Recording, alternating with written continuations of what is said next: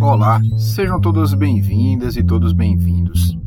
Chegamos hoje, exatamente, dia 11 de 3 de 2001, a marca de 2.286 mortes por Covid-19 em 24 horas no Brasil. Tá na hora da gente comentar necropolítica.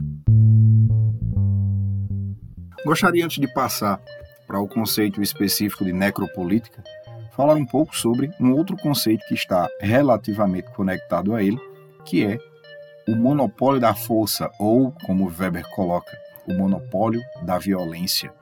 Por volta do século XVII, quando o Estado, como nós o conhecemos, começa a nascer, o uso de exércitos e de forças armadas por parte da instituição para a manutenção do que futuramente chamaremos de ordem ou coesão social, como muitos queiram, começa a se tornar vigente, começa a se tornar uma prática comum.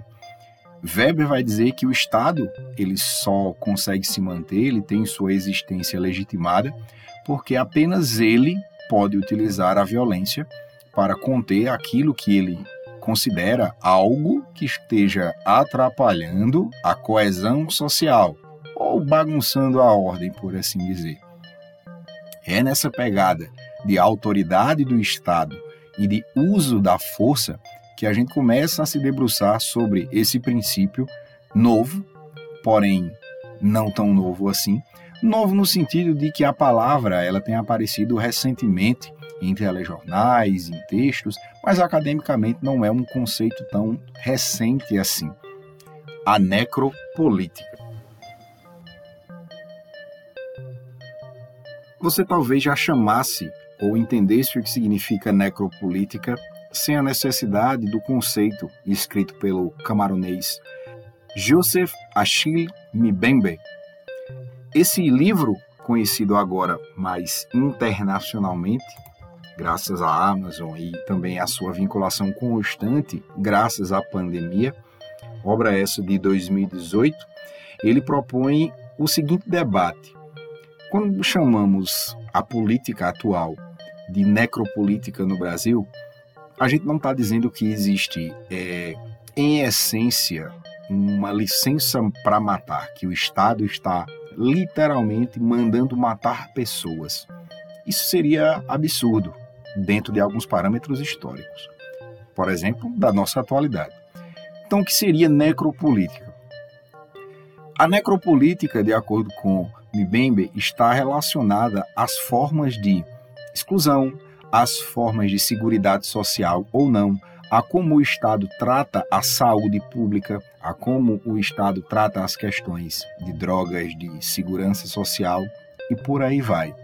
As formas e tratamentos que o Estado utiliza nessas questões são determinantes para que muitos indivíduos vivam ou morram. Portanto, a necropolítica não é, em essência, uma prática política de matar, mas dentro do tecido social, do Zeitgeist, da lógica da nossa sociedade, as formas como segregamos negros e brancos, pobres e ricos. Como agora a pandemia tem ceifado muito mais vidas de determinados grupos, e aí leia pobres, pretos, periféricos, e como outros grupos têm sido privilegiados dentro desse cenário pandêmico global.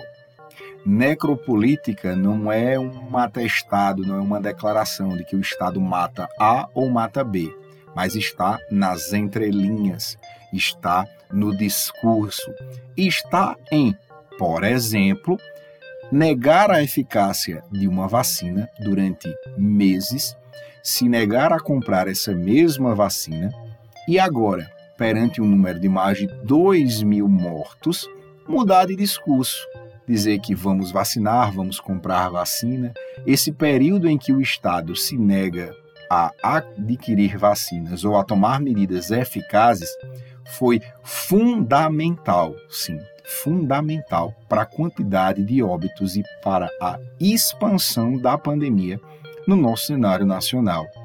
Então, quando colocamos que o atual governo pratica de forma indiscriminada um genocídio e relacionando esse genocídio ao termo necropolítica, queremos dizer não que o Estado está com a arma na cabeça, literalmente, das pessoas, mas que a sua forma de administrar, que inclui as formas de excluir e incluir grupos, gêneros, políticos, amigos, chocolate, leite condensado e por aí vai, é diretamente relacionada ao número de óbitos. A política no Brasil, a forma como a política no Brasil é feita, ela mata.